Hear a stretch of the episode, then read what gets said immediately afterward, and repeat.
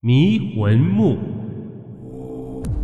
咱们书接上集，高义为什么会发出自己的声音呢？刘鹏展头皮一紧，慌忙后退了两步，恐惧的看向了高义。高义已经收起了那个怪异的笑容，蹲下身子，在地上写了一句话：“别出声，向上看。”刘鹏展慌忙向墓室的上方看去，在墓室顶上正趴着一个穿着白衣服的人影。这个人影脸色黝黑，脖子细长，正弯着脖子，用一对白色的眼珠看着刘鹏展。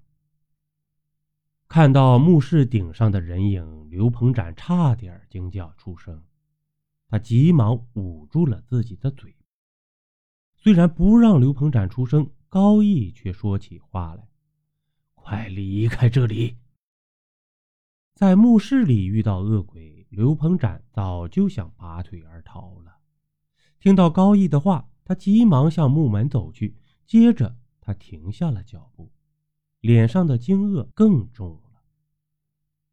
因为就在这时，高义向刘鹏展使了个眼色，示意刘鹏展不要出去。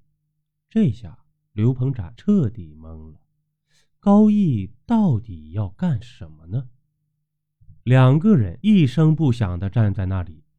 过了一会儿，墓室顶上的恶鬼居然慢慢爬了下来。他进入棺材，把棺材给盖上了。高义松了口气，看来这座古墓没有那么简单。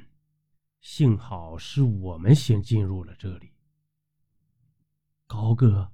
这究竟是怎么回事？为什么你刚才？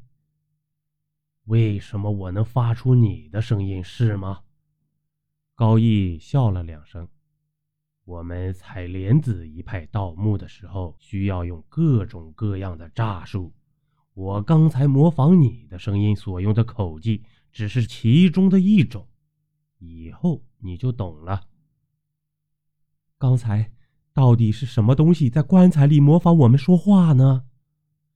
刘鹏展一听高义刚才是利用口技模仿了他的声音，马上就想到了，棺材里一定也存在着一个精通口技的东西。刘鹏展猜错了，只听高义冷笑了一声，说：“ 哈哈哈，如果我没有猜错的话。”现在棺材里就躺着两个和我们长得一模一样的人，你去打开棺材看看。刘鹏展大吃一惊，冷汗流了下来。他很希望高义是在开玩笑，可是呢，高义的表情是那么认真。师傅让徒弟做事，徒弟不敢不做呀。刘鹏展壮着胆子来到了棺材前。他一边防备着刚才的恶鬼跳出棺材，一边小心翼翼地打开了棺材。看到棺材里的情景，刘鹏展一下张大了嘴巴，想要惊叫，可是呢，喉咙却像是被一只手给捏住了，发不出一丝声音。原来，这就像高义所说的，棺材里已经没有了恶鬼的影子。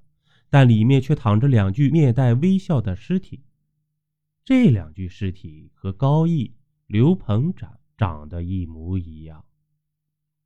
难道刚才发出声音的，就是这两具尸体吗？刘鹏展面如土色，惊恐地看向了身后的高义。看来我的猜想是正确的。其实我们进入古墓之后，听到的和看到的都是镇虎侯的鬼魂在作祟，它影响了我们的视觉和听觉，想要吓退我们。哼，这种护墓方式非常的罕见呢。你不用害怕，只需要点燃犀角，就可以解除这种影响了。说着。高义拿出一截犀角，点燃了。夕光一照，棺材里的两具尸体一下就不见了。原来高义进入墓室之后所做的一切，就是为了确定二人是不是被镇虎侯的鬼魂给影响了。